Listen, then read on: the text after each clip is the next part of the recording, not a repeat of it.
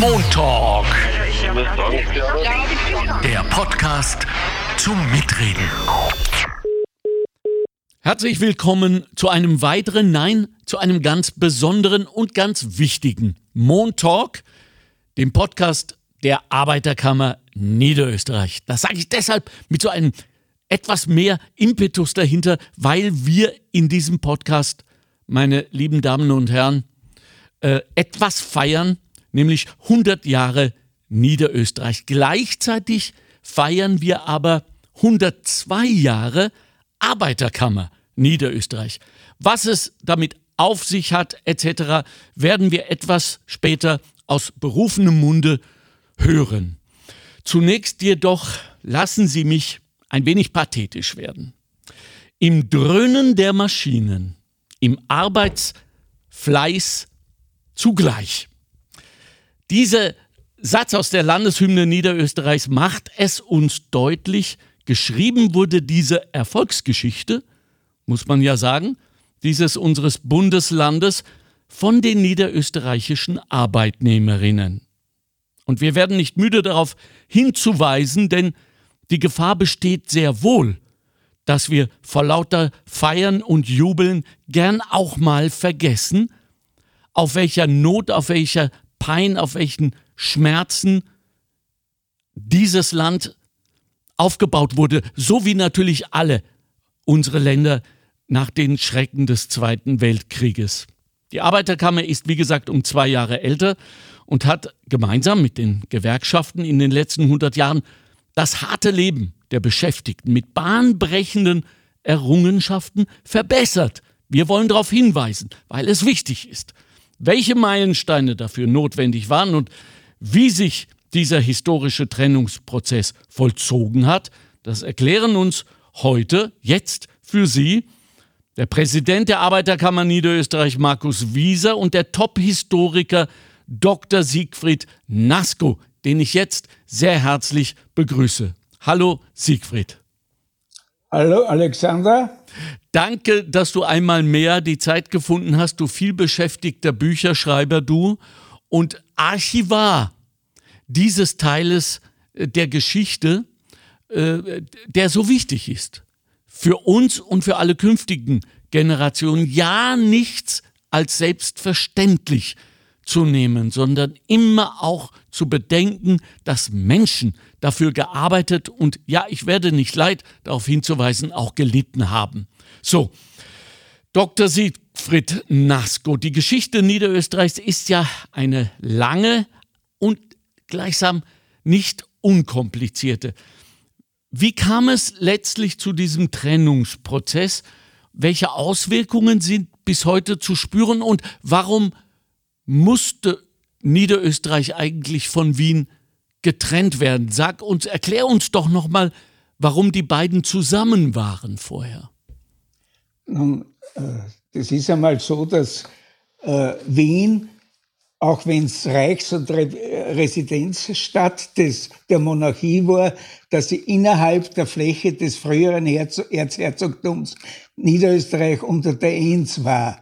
Okay. Und, und, und es hat ursprünglich einmal schon, also äh, war es also praktisch reichsunmittelbar, das heißt, hat eine Stellung gehabt vom Rang wie ein Bundesland eigentlich, ja. hat das aber in der Zwischenzeit wieder verloren. Und jetzt am Ende des Krieges, eines, eines aus der Sicht der Monarchie und der hinterlassenen Republik verlorenen Krieges, ist es analog, also zur, zum, zum Bund, auch in Niederösterreich zu einer provisorischen Landesversammlung gekommen, und zwar am 5. November 1918 aus den Landtagsabgeordneten, die 1908 gewählt worden sind, und aus den Reichsratsabgeordneten hm. aus Niederösterreich, die 1911 ge gewählt worden sind. Und äh, die haben dann äh, äh, aufgrund der Vorgaben der Bundesverfassung die ja äh, äh, am, 1. Oktober, am 1. Oktober 1920 beschlossen worden ist. Und darin sind dann die praktisch die, die Instrumentarium äh, niedergeschrieben gewesen, auf die sich die Akteure äh, zu berufen hatten. Was jetzt auf uns zukommt, ist, dass am 4. Mai 1919 es die ersten Wahlen in Niederösterreich gegeben hat. Und bei diesen Wahlen hat sich also äh, äh, eine Mehrheit der Sozialdemokratie herauskristallisiert, und zwar im gesamten Bundesland, aber auch in Wien. In Wien speziell, aber auch in Niederösterreich. Okay. Und diese, diese, diese neue, hat aus zwei Gremien bestanden. Für Wien der Gemeinderat und für Niederösterreich der Landtag. Und der Landtag war zugleich die Oberbehörde, Aufsichtsbehörde für den Gemeinderat. Nicht? Also, okay. Da, und, und, also. Aber entschuldige, dass ich unterbreche. Es ist doch erstaunlich eigentlich, dass äh, dieses Land, das ja auch schon damals ein Land der Bauern, der Landwirte war, sich für die Sozialdemokratie entschieden hat. Wissen wir warum? Das ist ja, damals ist es ja wirklich vom Himmel herabgehangen. Das war ja wieder Christbaumschmuck. Revolution ja. war angesagt. So. Und, und ich muss sagen, also, die, die Leute haben das heute halt ein bisschen zu schnell verlernt dann, nicht? Aber, aber äh, es äh, ist natürlich ein Faktum, dass äh, Österreich überhaupt eine sehr große Kontinuität im Wahlverhalten hat über die ganzen 100 Jahre hinweg. Das muss man also sagen. Ja. Ja. Aber jetzt ist das Wesentliche, an die, es hat also diese Wahlen gegeben und dann hat es also insgesamt 47 Sitzungen gegeben bis zum 28. Jänner 1920. Mhm. Und in diesen Sitzungen hat sie immer wieder herausgestellt, dass einzelne Gemeinden äh, etwas anders wollten, sich trennen wollten von jemand oder jemand dazu haben wollten in der Gemeinde, das, das Gebiet ändern wollten. Und diese Diskussionen haben sich dann auch auf Wien und Niederösterreich äh, erstreckt und festgebissen darinnen. Mhm.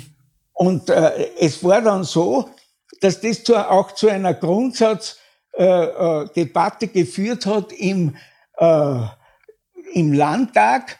Es ist ja bei der, bei der, bei der, nach dieser Wahl vom 4. Mai ist ja der Sozialdemokrat Albert Seeber zum Landeshauptmann gewählt worden und der dann auch gesagt hat, so eine Machtfülle, wie dieser Landtag jetzt hat durch die neue Verfassung, die, die also, das hat man ja gewusst, im Entstehen war, also da, da, das hat es noch nie gegeben, auch bei den Ständen, das hat es noch nie gegeben, so etwas. Und als Kontra hat dann der Max Adler aufgestanden und gesagt, das ist ja das Letzte, was wir brauchen.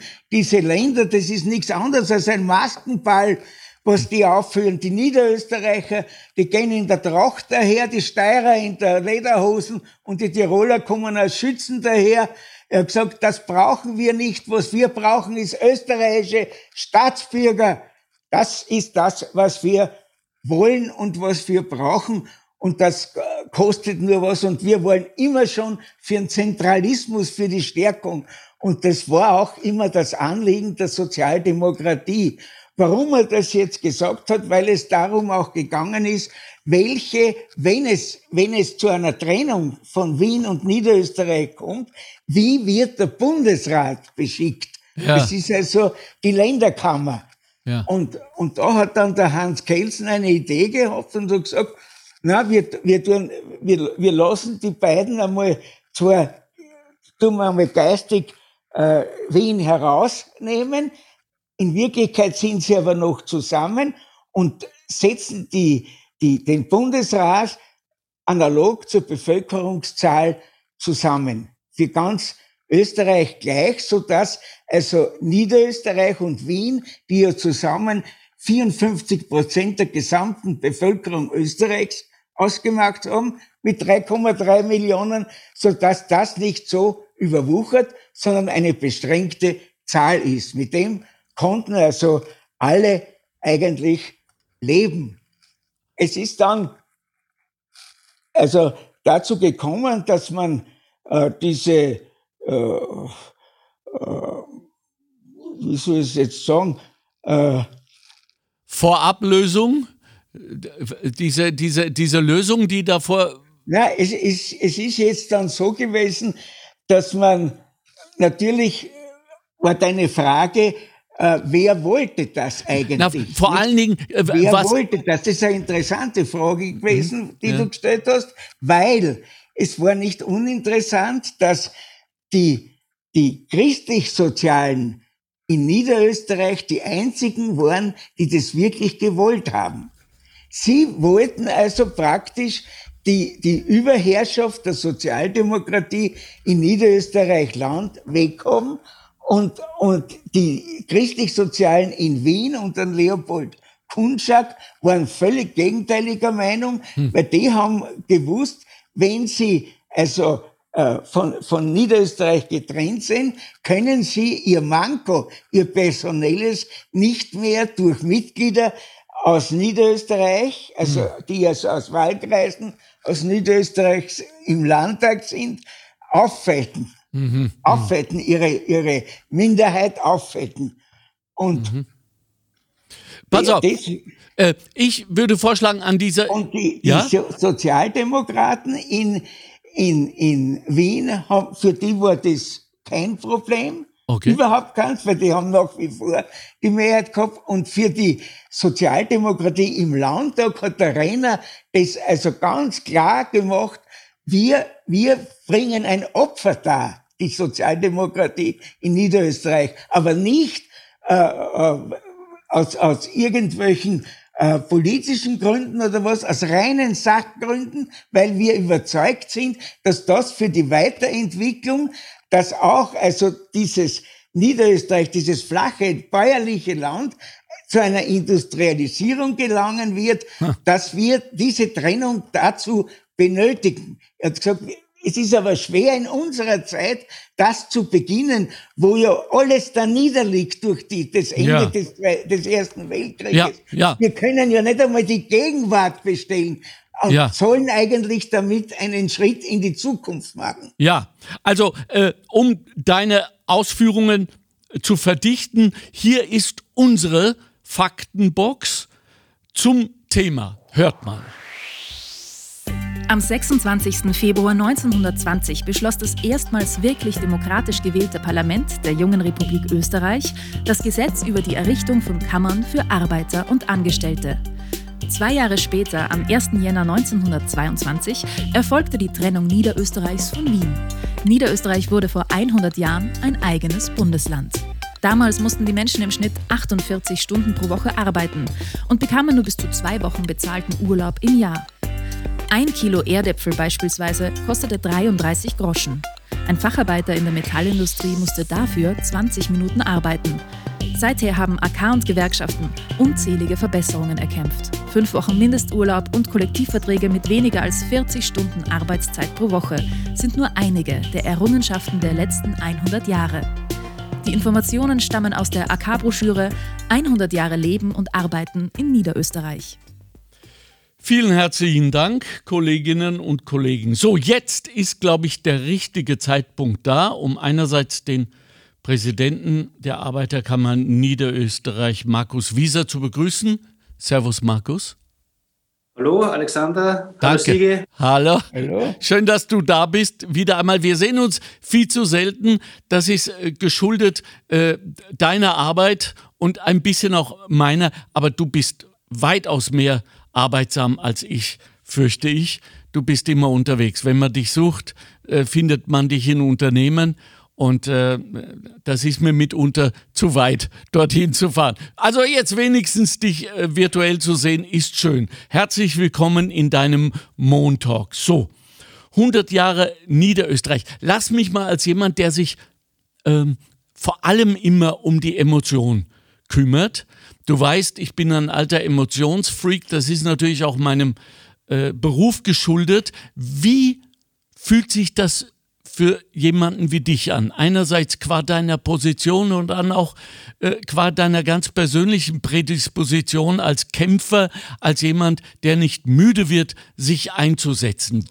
Wie fühlst du diese 100 Jahre respektive die 102 Jahre? Äh, mit, mit sehr viel Achtung und Demut Schön. vor den Arbeitnehmerinnen und Arbeitnehmern in Niederösterreichs. Denn ja. es hat sich vieles äh, geändert. Die Geschichte ist sehr, sehr ähm, durchwachsen gewesen. Das haben wir auch vom Sieg jetzt schon gehört. Ja. Es ist immer ein zentraler Mittelpunkt und immer in den Vordergrund sind die Menschen.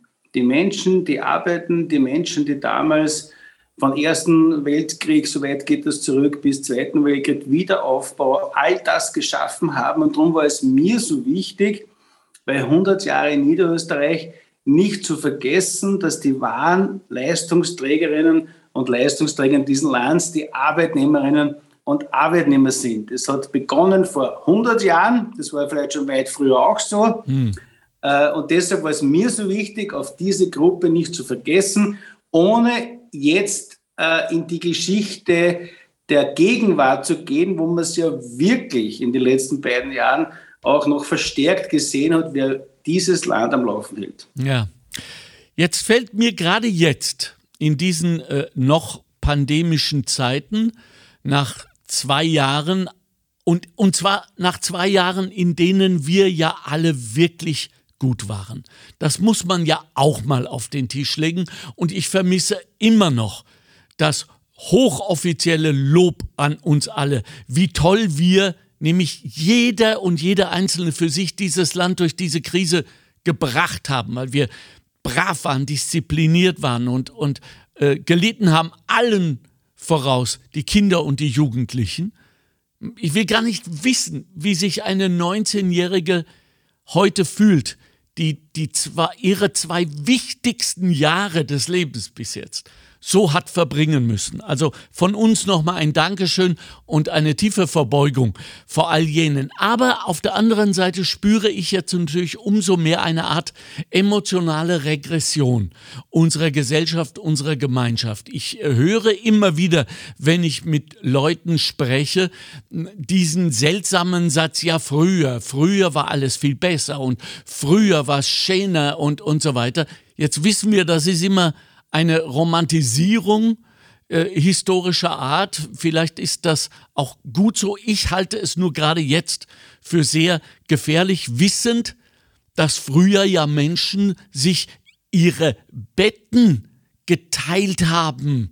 Äh, ich weiß gar nicht, ob Sie da draußen, die Sie uns zuhören, das noch vor Augen haben. Man hat ein Zimmer gehabt mit einem Bett und da hat in der Nacht derjenige oder diejenige geschlafen, die tagsüber gearbeitet haben und dann in der Früh gab es einen Wechsel.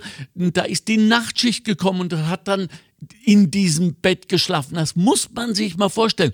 Und das ist noch ein Beispiel, das sehr gelinde ist. Wie geht es dir damit? Früher war alles besser. Naja, äh, jede, jede Zeit hat, hat seine Zeit gehabt. Ja.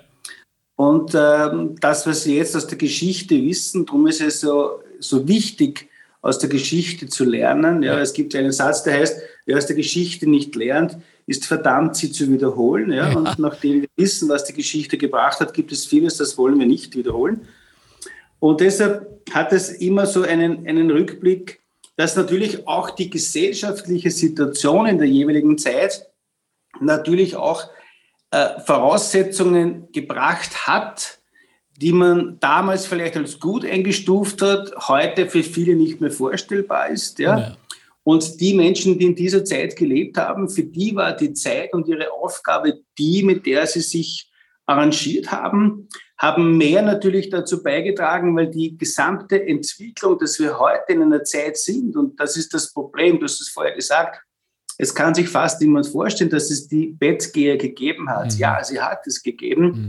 Äh, und sie waren in Beschäftigung und haben sich dann ein Bett geteilt, äh, dass man jetzt in der heutigen Zeit aus der Fülle teilweise lebt, äh, ohne zu wissen, wie das eigentlich entstanden ist. Und das, glaube ich, ist in dieser Zeit, in dieser Schnelligkeit, der Gesellschaft und der Entwicklung und des Leistungsdruck und des Funktionierens und des Daseins äh, und der Wettbewerb mit Robotik, künstlicher Intelligenz. Damals hat es ganz, ganz reduziert, vielleicht Maschinen gegeben, aber der Mensch in Wahrheit, und das muss man immer mehr und mehr betonen, der Mensch in Wahrheit war letztendlich der, der den gesamten Erfolg und die Wertschöpfung eines Unternehmens geleistet hat. Der hat mit seiner Hände- und Geistesarbeit gearbeitet und hat geschaut, dass in diesen Unternehmen bis hin dann zusätzlich noch ausgehend vom Wiederaufbau und so weiter, all das jetzt entstanden ist. Und äh, darum ist es so wichtig in der Geschichte zu sagen, es ist keine Selbstverständlichkeit, ja? Mhm. sondern es wurde erkämpft, erstritten. Wir haben vorher gehört von Revolution, die stattgefunden hat, dass sich überhaupt vieles ändert. Ja. Man darf nicht vergessen, dass in der Zeit auch viele Menschen das Leben verloren haben, weil sie sich für Interessen äh, von Arbeitnehmerinnen und Arbeitnehmern eingesetzt haben. Das kann sich heutzutage fast niemand mehr vorstellen, ja? aber es ist so gewesen. Und deshalb hat jede Zeit äh, ihre Zeit. Und jetzt ist die gesellschaftliche Entwicklung äh, die, wo wir aufpassen müssen. Und das sieht man in der Aktualität, dass wir aufpassen müssen, dass wir diesen Sozialstaat, der ja nicht von selbst gekommen ist, sondern aufgrund von Menschen, die dahinter gestanden sind, der jetzt so viel beachtete und gemeinte Fels in der Brandung ist, ja, dass man sich nicht nur daran erinnert, ja, wenn es eng wird, ja, sondern dass man auch schauen muss, diesen zu erhalten und auch solidarisch zu finanzieren, weil wir kommen jetzt durch die angesagten Krisen, die andere sind, aber trotz allem, wir leben derzeit auch kriegerische Auseinandersetzungen, ja. die wir nicht mehr vorstellen konnten, vor allem unsere Generation heraus dass das sehr wohl bedacht werden muss, äh, hier drauf zu schauen, um das auch weiterhin sicherzustellen. Also das war immer eine Begleitung der Menschheit in jeder Zeitepoche, Geschichte,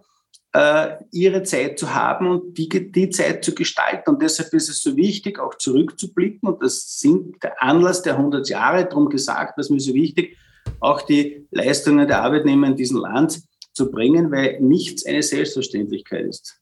Ja, äh, und zwar in Eigenverantwortung. Damit ist jede und jeder gemeint und sei es nur darauf auch immer wieder hinzuweisen und zwar dann, wenn es wichtig ist. Zum Beispiel bei Kollektivvertragsverhandlungen, die ja regelmäßig anstehen, für die ja auch Menschen wie du äh, vorne stehen, um die Interessen jener, über die wir jetzt heute sprechen, äh, Arbeitnehmerinnen und Arbeitnehmer zu vertreten.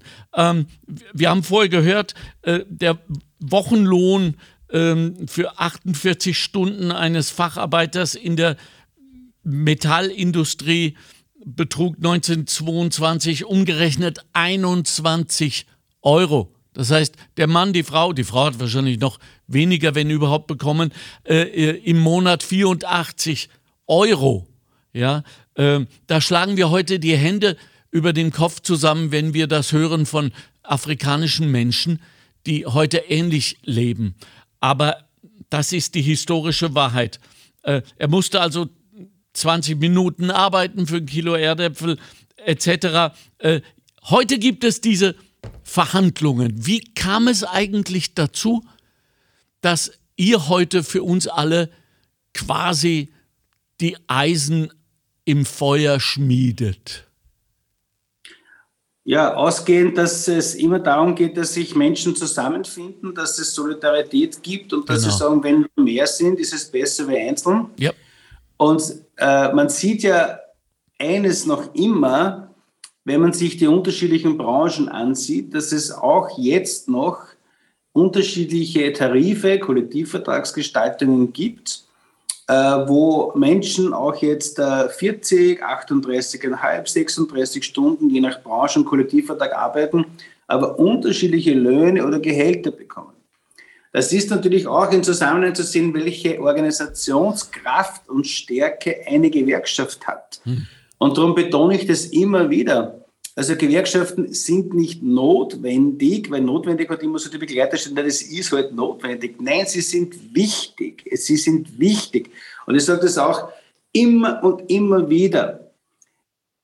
Ein Weihnachtsgeld und ein Urlaubsgeld wo jeder sagt, das Christkind kommt oder der Weihnachtsmann am 24. Also kriege ich mein Weihnachtsgeld und auf Urlaub gehe ich auch. Das ist schon richtig, ja. Aber der 13. und 14. steht in keinem Gesetz. Und wenn viele sagen, die jährliche gesetzliche Lohnerhöhung, die kriege ich sowieso. Mhm. Nein, es gibt auch keine gesetzliche Lohnerhöhung. Es gibt quasi ein Gebetsbuch der Gewerkschaften und das heißt Kollektivvertrag. Ja? Und ich sage es auch öfters, sage, wir schaffen das ganz, ganz toll, wenn wir jetzt zu so zehn zusammenstellen, 300 oder bei der Versammlung, wo 2.000, 3.000 sind, sage ich, machen wir in der Sekunde gemeinsam die Augen zu. Es geht rasch. Was sehen wir? Nichts. Mhm. Ja? Und genauso ist es, wenn es dieses, den Kollektivvertrag nicht gibt, dann gibt es all die Dinge nicht. Und für mich ist immer die Frage, entweder waren wir so gut die letzten Jahrzehnte, dass jeder glaubt, dass es gesetzlich ist, ja. oder haben wir auch selbst zu wenig oder immer noch zu wenig darüber gesprochen, dass es kein Gesetz ist, dass kein Automatismus ist, sondern dass auch jetzt noch Kampf angesagt ist, jährlich bei den Kollektivvertragsverhandlungen. Und man sieht es ja gerade jetzt. Jetzt haben wir eine Inflation, die geht auf 7 Prozent, auf 8 Prozent. Wir wissen noch nicht, was es jetzt im Herbst bedeutet durch diese kriegerische Auseinandersetzung. Ich habe immer das Bild vor mir, vor einigen Monaten, eine ähm, sage Containerschiff, das im Suezkanal ja. Ein bisschen eine Seitenlage gekriegt ja. hat. Ja, jetzt stehen 300 Containerschiffe in Shanghai, ja. die nicht entladen, nicht beladen. Was bedeutet das für die Lieferkette? Weil alles internationale Globalisierung, Gewinnmaximierung, sehen wir, was wir nicht haben. Und jetzt geht die Gruppe der Arbeitgeber daher und sagt, na Moment, bitte Obacht geben, Zurückhaltung bei den Löhnen, Gehältern. Also die stellen sich vor, nicht einmal die Inflationsrate abzugelten. Also da sieht man dann, wie wichtig, darum sage ich nicht notwendig, wie wichtig Gewerkschaften auch heutzutage sind, weil uns eine ganz eine andere Gruppe gegenüber sitzt, weil uns ein ganz ein anderer Wettbewerb gegenüber begegnet, weil es große Konzerne gibt, weil es Aktiengesellschaften gibt, die ganz andere Ideologien haben, nämlich ihre Dividenden zu bekommen und die Aktionäre zu befrieden. Ja? Und unsere Aufgabe ist es, den berechtigten Anteil, den sich die Arbeitnehmerinnen und Arbeitnehmer mehr als verdient, eigentlich selbst erarbeitet haben, abzuholen. Und deshalb ist es wichtig, wir sind vier Millionen in Österreich, vier Millionen. Wir sind Wertschöpfer, wir sind Leistungsträger, wir sind die, die 80 Prozent des Steueraufkommens in dieser Republik zahlen. Wir sind aber auch Entscheidungsträger. Und das kann ein jeder, bei jeder Wahl, bei jeder Diskussion, bei jeder Auseinandersetzung, können sich die vier Millionen bewegen und sagen, mit uns nicht. Es wäre einfach, ist, wie es ausschaut, leider nicht so. Darum müssen wir wie eine tibetanische Gebetsmühle jeden Tag sagen, es ist kein Gesetz, es ist nicht selbstverständlich, es wurde erkämpft und muss auch bis zum heutigen Tag noch erkämpft und gesichert werden. Jetzt weiß ich aus vielen Gesprächen auch und, und äh, aus, aus äh, immer wieder medialen Berichten, die sich mit der Vergangenheit beschäftigen, dass mehr oder weniger alle sich darüber im Klaren sind, dass nach dem Krieg das Land, alle Länder, die davon äh, beteiligt waren und, und geschädigt waren, aufgebaut werden mussten, wieder aufgebaut werden mussten. Und die härteste Arbeit traf einmal mehr wieder mal die Frauen. In Deutschland wurden sie Trümmerfrauen äh, genannt. Ich weiß nicht, ob es hier eine ähnliche Bezeichnung gab. Die Arbeit war mit Sicherheit die gleiche. Und äh, welche Rolle spielte eigentlich damals die, diese äh, viel besungene und, und von allen auch als, als absolut richtig wichtig und positiv empfundene Sozialpartnerschaft beim Wiederaufbau des Landes? Also Sozialpartnerschaft, frühere Entwicklung des, des Lohn- und Preisabkommen, eigentlich in dem Fall, wie, wie es gestaltet wird, was eben den, das Entgelt für die Arbeitnehmer betrifft, daraus entstand eine Sozialpartnerschaft, ist natürlich äh, seit Jahrzehnten, seit dem Bestehen ein ganz, ganz wichtiges Element. Äh, und darum ist es mir so wichtig, vor allem in Niederösterreich, und in Niederösterreich haben wir eine sehr gut funktionierende Sozialpartnerschaft, äh, wo es natürlich unterschiedliche Ansichtsweisen und Zugänge gibt zu so manchem Problem. Aber wenn es um den Wirtschaftsstandard geht, wo es darum geht, Arbeitsplätze zu schaffen und zu sichern, von der Jugend beginnend, von der Ausbildung bis zur Weiterbildung und all das, was jetzt im quasi Wettbewerb künstlicher Intelligenz versus Arbeitnehmerinnen und Arbeitnehmer steht, hier gemeinsam zu betrachten, dann ist das auch ein Blick, dass sich die Gesellschaft und auch dadurch die Geschichte geändert hat. Damals war natürlich darauf zu schauen, wie können wir gemeinsam mit der menschlichen Arbeit die Unternehmen, die sich wieder begründet haben, gemeinsam zu entwickeln. Darum ist es immer wichtig, wenn jemand eine Idee hat und eine Firma hätte ohne Arbeitnehmer, wird es nicht funktionieren. Also das wichtigste Gut sind die arbeitenden Menschen. Und wenn das auf Augenhöhe passiert und auch auf einen fairen Ausgleich, dann funktioniert auch das, was uns so erfolgreich gemacht hat. Und ich sage es ja auch immer wieder. Es gibt einen ganz, ganz schlauen Spruch, ja, der ist sogar bei mir im Haus, bei uns, vor meinem Büro wo unser Altpräsident Anton Benja, der kein Unbekannter ist, ja, gesagt hat, wir als Gewerkschafterinnen und Gewerkschafter beurteilen jede Regierung, was sie bereit ist, für Arbeitnehmerinnen und Arbeitnehmer zu leisten. Und dieser Satz hat heute genau die gleiche Bedeutung wie damals, wie er es gesagt hat, weil es wirklich darum geht, wie wertschätzend, ja, wie wertschätzend werden Arbeitnehmerinnen und Arbeitnehmer behandelt. Ja. Und Deshalb auch die Betonung, jede Bundesregierung, egal wie sie sich politisch zusammengesetzt hat, war immer erfolgreich, wenn sie das, was die Sozialpartner vorher besprochen haben, gemeinsam ausverhandelt haben, auch umgesetzt haben.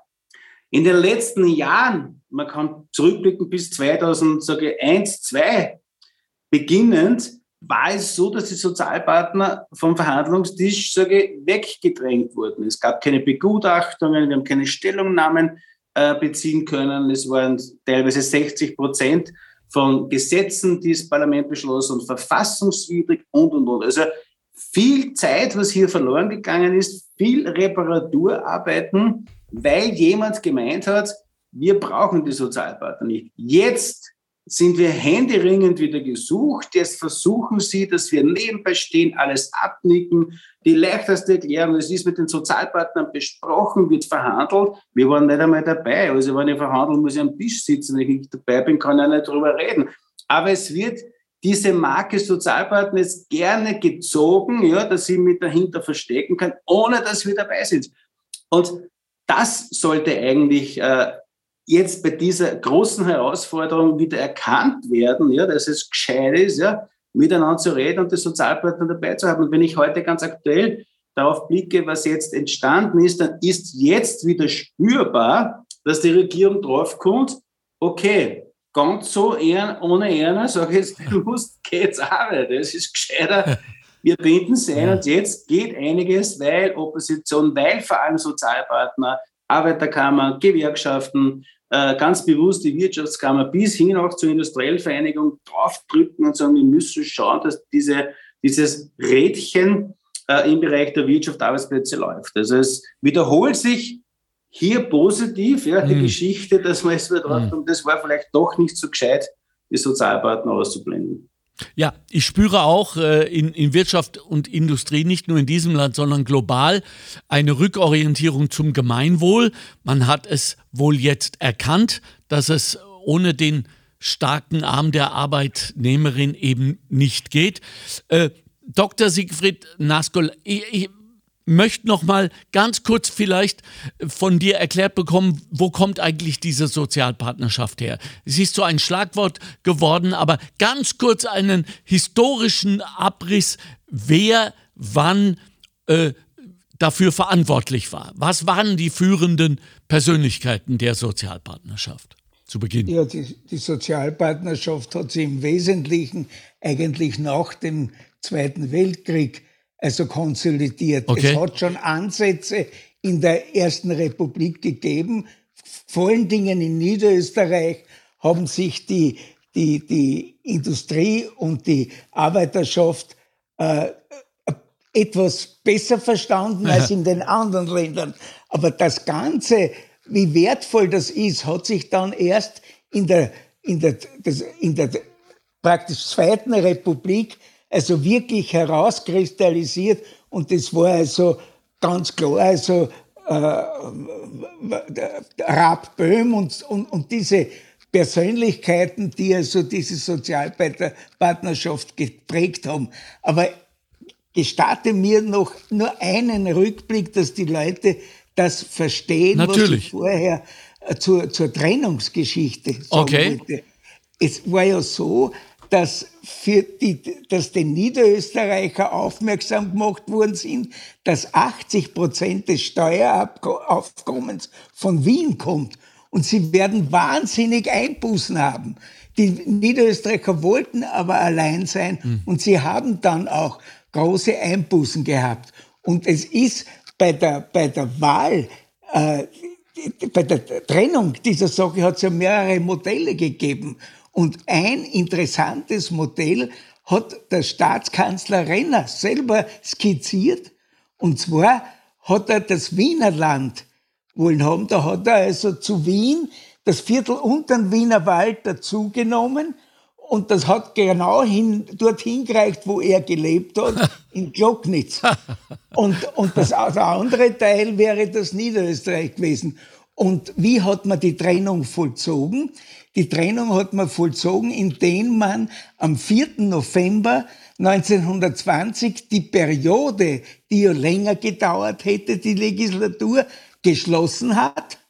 Der, der Landeshauptmann ist zurückgetreten, alles ist geschlossen worden und man hat einen künstlichen gemeinsamen äh, Landtag geschaffen und, und hat diesen Landtag in zwei Kurien geteilt, in eine äh, Kurie, wo die ganzen Niederösterreicher, die nicht aus Wiener Wahlkreisen stammen, drinnen war und die anderen die Wiener. Und die haben sich dann ein ganzes Jahr lang 1921 ausgeschnappt in der Austauschkommission, welche Vermögen nach Wien und welche nach Niederösterreich kommen. Ja, ja. damit man also das jetzt ein bisschen versteht. Ja. Und die Niederösterreicher haben dann natürlich vor allen Dingen durch das Finanzausgleichsgesetz 1922 dauerhaft gelitten, weil da also das zum Tragen gekommen ist, dass Wien immer im, im, im, in der Vorhand war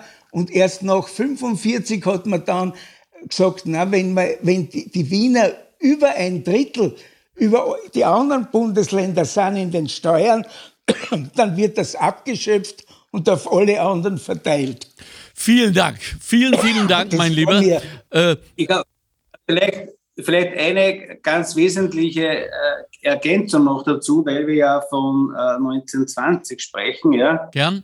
Und einer der wesentlichen Menschen, der die Sozialgesetzgebung geprägt hat, war ja Ferdinand Hanusch. Man darf ja nicht vergessen, dass Ferdinand Hanusch damals als äh, Staatssekretär viele Dinge umgesetzt hat, die wir nur Revue passieren lassen.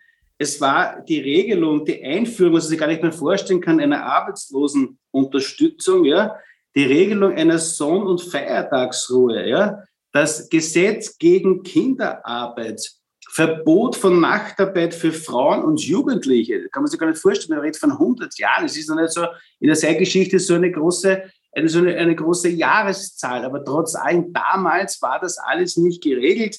Und was ganz wichtig ist, habe ich vorher gesprochen, auch die Kollektivvertragsgesetzgebung und letztendlich das Gesetz der Arbeiterkammer und die Arbeitslosenversicherung kam aus der Zeit von Ferdinand Hanusch von 1918, 1920. Also das ist ein Mann, der viel für die Arbeiterschaft und gerade weil die Frage war, Sozialpartnerschaft und die Regelungen der Arbeitnehmer äh, wirklich umgesetzt hat.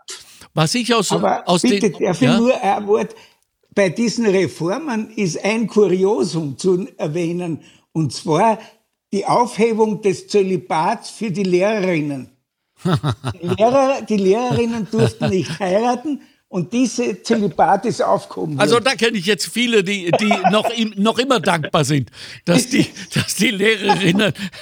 Ja, wunderbar. Danke, danke für diesen hochemotionalen Einwurf, äh, Professor Nasko, was du alles weißt.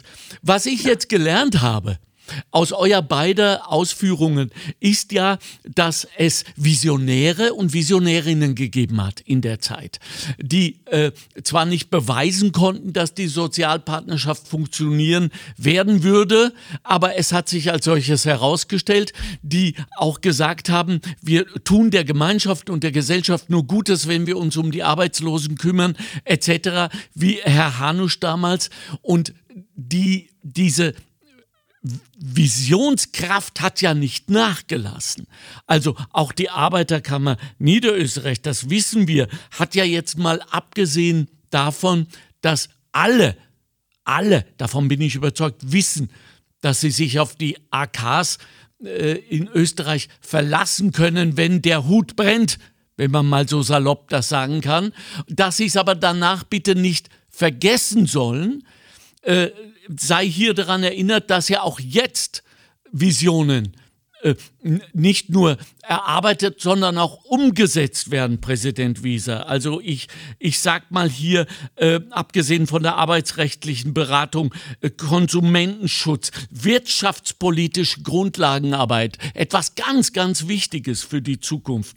Ähm, da, da werden Meilensteine gesetzt. Äh, Stichwort Arbeiterkammer Niederösterreich, Digi-Weeks, wo die, die Kids, die Jungen schon sehr früh in die, die Digitalität eingeführt werden. Ich habe selbst erlebt, es geht einem das Herz auf, wenn man die Kinder dort spielen sieht, spielerisch lernen, diese wichtige Sache, wie wir mit digitalen Instrumenten umgehen. Schwimmkurse weiß ich, dass dir das persönlich, um nicht zu sagen privat, ein ganz, ein großes, großes Anliegen ist, weil wir nach wie vor eine, so viel ich weiß, erschreckende Quote an junge Menschen haben, an Kinder, die nicht schwimmen können. Ist das richtig?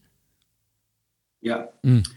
Also du hast, du hast vieles, äh, vieles aufgezählt. Natürlich äh, ist die Arbeiterkammer ähm, in, in mehrere Richtungen ja. ganz wichtig und überall dabei. Also viele Dinge, die man ja nicht so weiß. Also bei der Gesetzesbegutachtung, also bei der Entstehung eines Gesetzes, was relevant ist für Arbeitnehmer und Arbeitnehmer, sind wir schon dabei und geben unsere Stellungnahmen ab. Wir vertreten Menschen, Arbeitnehmerinnen, Arbeitnehmer, wie gesagt, äh, im Arbeits- und Sozialrecht bis hin zur Gerichtsbarkeit, auch im Bereich Sozialversicherung, äh, im Bereich Jugend, in Frauen, in Bildung, in Hochschule, im Bereich Konsumentenschutz. Wir haben eine eigene Marke AK Young, wo wir den jungen Menschen ihre eigene Möglichkeit und den Raum geben, äh, zu sagen, was sie wollen. Ich sage immer wieder, ich rede nicht über die Jugend oder über die Menschen, sondern mit den Menschen. Ja? Es ist gescheiter, wenn man fragt, was bewegt euch? Was bewegt euch,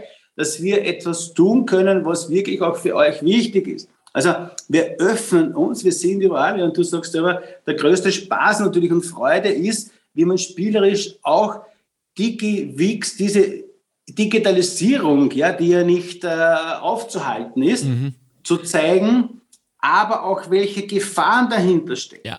Ja, also was bedeutet, jeder rennt mit einem Wischhandy umeinander, jeder druckt drauf, jeder macht irgendetwas. Es kann auch Fallen geben, es gibt Internetfallen, es gibt dann den Konsumentenschutz wieder Herausforderungen.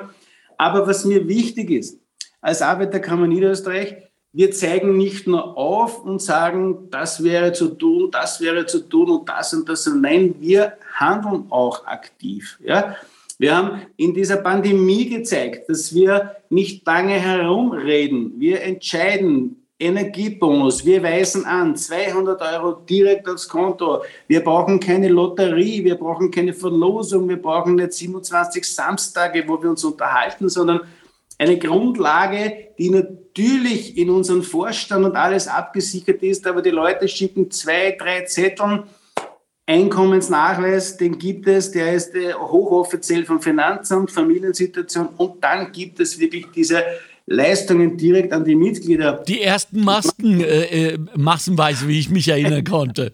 Genau. Wurde, ich wurde hin und her getragen, ob ich Chaos verbreiten ja. möchte, nicht nur in Niederösterreich, sondern in Österreich. also in dieser Woche, wo wir uns schon bedankt haben und es geschickt haben, war der Mittwoch der erste Tag mit Masken in den Lebensmittelmarkt ja. zu gehen und alle sind mit unseren AK Niederösterreich-Masken ja. herumgelaufen. Ich sage es bewusst, ohne Logo. Jeder hat gewusst, ja. dass es damals ja. wohl nichts ja, Genau, das ist Vision das, übrigens. Das meine ich. Das ist Vision. Genau, und deshalb haben wir jetzt auch, es gibt ja hunderte Sachen, ja, aber eines, was du zu den Kindern gesagt ja. hast, das ist ja auch so eine Geschichte. Ja? Es wird auch immer weniger Rücksicht genommen ja, auf die Grundbedürfnisse heraus, also wichtige Elemente für die Kinder. Da gehört auch im Schulbetrieb Sport und Schwimmen dazu. Ja, mir das wahnsinnig gemacht vor, vor zwei Jahren. Wie ein Artikel war, dass wir von 0 bis 19 Jahren 700.000 Nichtschwimmer haben. Ei. Ich habe gesagt, wir sind das Land am Strome. Ja, wir haben schöne Seen, wir haben schöne Flüsse und bei uns da saufen 700.000, also, oder, also können 700.000 nicht schwimmen und ertrinken pausenlos Kinder und Jugendliche. Jetzt durch die Pandemie, wo es keinen Schwimmunterricht gegeben hat, wo die Bäder zu waren, wo die Schulen zu waren, ist nicht einmal mehr das entstanden, es sind wir mittlerweile bei einer Million. Und wir haben als Arbeiterkammer in Österreich mit der österreichischen Wasserrettung weitergemacht. Unsere Kurse sind ausgebucht. Und was mich besonders freut jetzt, dass wir auch in der Digitalisierung, in der Weiterbildung jetzt eines vorige Woche vorgestellt haben. Es gehört ja dem ÖGB Niederösterreich und der Arbeiterkammer das Berufsförderungsinstitut und wir errichten gemeinsam mit dem ANS Niederösterreich das erste Ausbildungszentrum für Klimaschutz. Also das erste Klimaschutz-Ausbildungszentrum, wir haben das recherchiert, Europas entsteht in Sigmundsherberg. Dort werden wir ausbilden, die Menschen, die wir jetzt brauchen. Es gibt Förderung für tausende Quadratmeter Photovoltaik. Es gibt die Menschen nicht, die das montieren können, ja. weil die Ausbildung fehlt. Also das sind Dinge, wo man nicht nur darüber spricht, man müsste, man, man, man und so, sondern wir handeln. Wir machen das, wir bauen das und können 400 Menschen im Jahr, wenn der andere größer ist, und ich glaube, er wird großartig sein, bis zu 800 Menschen in diesen Green Jobs, ja, wo ja bis zu 300.000 Jobs ja dadurch entstehen sollen, werden wir dort ausbilden. Und das meine ich damit. Ja? Nicht drüber reden, sondern auch zu handeln, zu tun und konkret umzusetzen. Sei bedankt. Wir kommen zum Schluss. Äh, bitte äh, ein Satz von jedem von euch und bitte, ich bitte um Disziplin. Ein Satz, äh, Dr. Siegfried Nasko. Was sollten wir am besten aus den letzten 100 Jahren niederösterreichische Geschichte gelernt haben? Also das, wie also die, die Trennung zwischen Niederösterreich und Wien zustande gekommen und abgewickelt worden ist, das war eigentlich eine Art der Sozialpartnerschaft. Wirklich war. Also die, die Leute, die, und beide haben also zugestimmt, die einen, ich verzichte auf so viel Geld, die anderen, ich verzichte auf die Mehrheit. Und sie haben das gemacht und durchgehalten ich muss sagen, und haben für die Bevölkerung in ihrer Meinung das Beste getan. Und ich muss sagen, das wäre auch ein gutes Vorbild für heute. Schön, vielen herzlichen Dank. Präsident Markus Wieser, in welche Richtung geht es? Soll es gehen mit dem Land Niederösterreich, mit der Arbeiterkammer Niederösterreich und sagen wir mal äh, auch für die Mitglieder äh, der Arbeiterkammer Niederösterreich für die nächsten 100 Jahre? dass wir uns immer wieder vor Augen halten, was wir als Arbeitnehmerinnen und Arbeitnehmer bewegen können, weil wir haben auch schon sehr viel bewegt, dass wir in Niederösterreich gemeinsam mit der Sozialpartnerschaft viel bewegen können, dass wir uns auch in Form von Ehrenamt, wo es sehr viel in Niederösterreich gibt, ja. entgeltlos einbringen, wo es auch nicht viele gibt und dass wir gemeinsam schauen, dass wir nicht nur im Bereich der arbeitsrechtlichen Vertretung, sondern auch im Freizeitbereich, im Kultur- und Sportsbereich leistbare Unterstützung, das ist mir wichtig, seitens der Arbeiterkammer an unsere Arbeitnehmerinnen und Arbeitnehmer weitergeben. Letztendlich haben sie ein Recht und einen Anspruch darauf. Und letztendlich sind sie die wahren Leistungsträger in diesem Land. Und wenn wir uns da mehr besinnen, dass es so ist, dann können wir auch viel bewegen. Und deshalb steht ja bei der Arbeiterkammer nicht nur auf den Logos und auf unseren Bannern drauf, wir bewegen Niederösterreich. Wir treten den Beweis gerne an. Es kann jeder schauen, was wir gemeinsam bewegen. Vielen herzlichen Dank Ihnen beiden, Dr. Siegfried Nasko und Präsident Markus Wieser. Und erlauben Sie mir am Schluss noch einen ganz persönlichen Satz. Danke auch und vor allem der Arbeiterkammer Niederösterreich für die Vision, ein neues Kommunikationsinstrument, nämlich den Podcast, diesen Podcast zu installieren zu einem Zeitpunkt vor mittlerweile fast äh, drei Jahren, äh, an dem noch niemand äh, daran geglaubt hat, geschweige denn davon gehört hat. Mittlerweile sind wir sensationell erfolgreich. Also das heißt, vertrauen wir auch den Visionen jener, die auf unserer Seite sind. Danke, eine gute Zeit noch, schöne Feiern zum 100-Jährigen und äh, alles Gute Ihnen beiden. Ciao, ciao. Dankeschön. Ja, alles Gute auch. Tschüss. Alles Solidarische Gute. Grüße. Das war der Montalk. Chefredaktion Susanne Karner. Redaktion Mario Gattinger und Karina Karas. Straßenumfragen Christoph Baumgarten. Faktenbox Bettina Schabschneider. Technische Leitung Stefan Dangel. Administration Christina Winkler. Am Mikrofon Alexander Göbel. Danke für die Aufmerksamkeit. Montalk. Der Podcast der Arbeiterkammer Niederösterreich. Einfach mehr Wissen zu Themen, die das Land bewegen. Immer am Puls der Zeit und mit exklusiven Studiogästen. Meinung haben und darüber reden. Alle zwei Wochen neu und jederzeit abrufbar. Finanziert aus den Mitteln des Zukunftsprogramms der Arbeiterkammern.